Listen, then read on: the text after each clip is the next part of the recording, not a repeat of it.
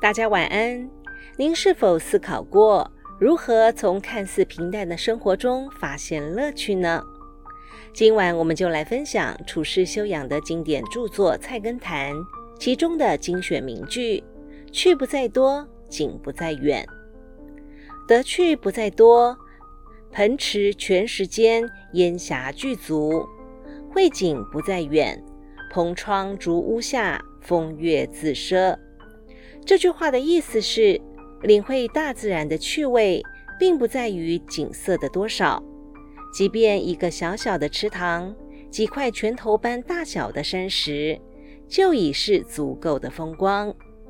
欣赏景色也不必求远，就算身处简陋的屋子之下，欣赏窗外的清风明月，自有一番悠远的情致。所以说。好的风景就在身边，并不是缺少美，而是缺少一双发现美的眼睛。自然无处不在，生活无处不在，为什么还要费尽心机的去寻找？也许蓦然回首，才会真正明白，最美的不是倾城美女，而是心里面最在乎的那个人。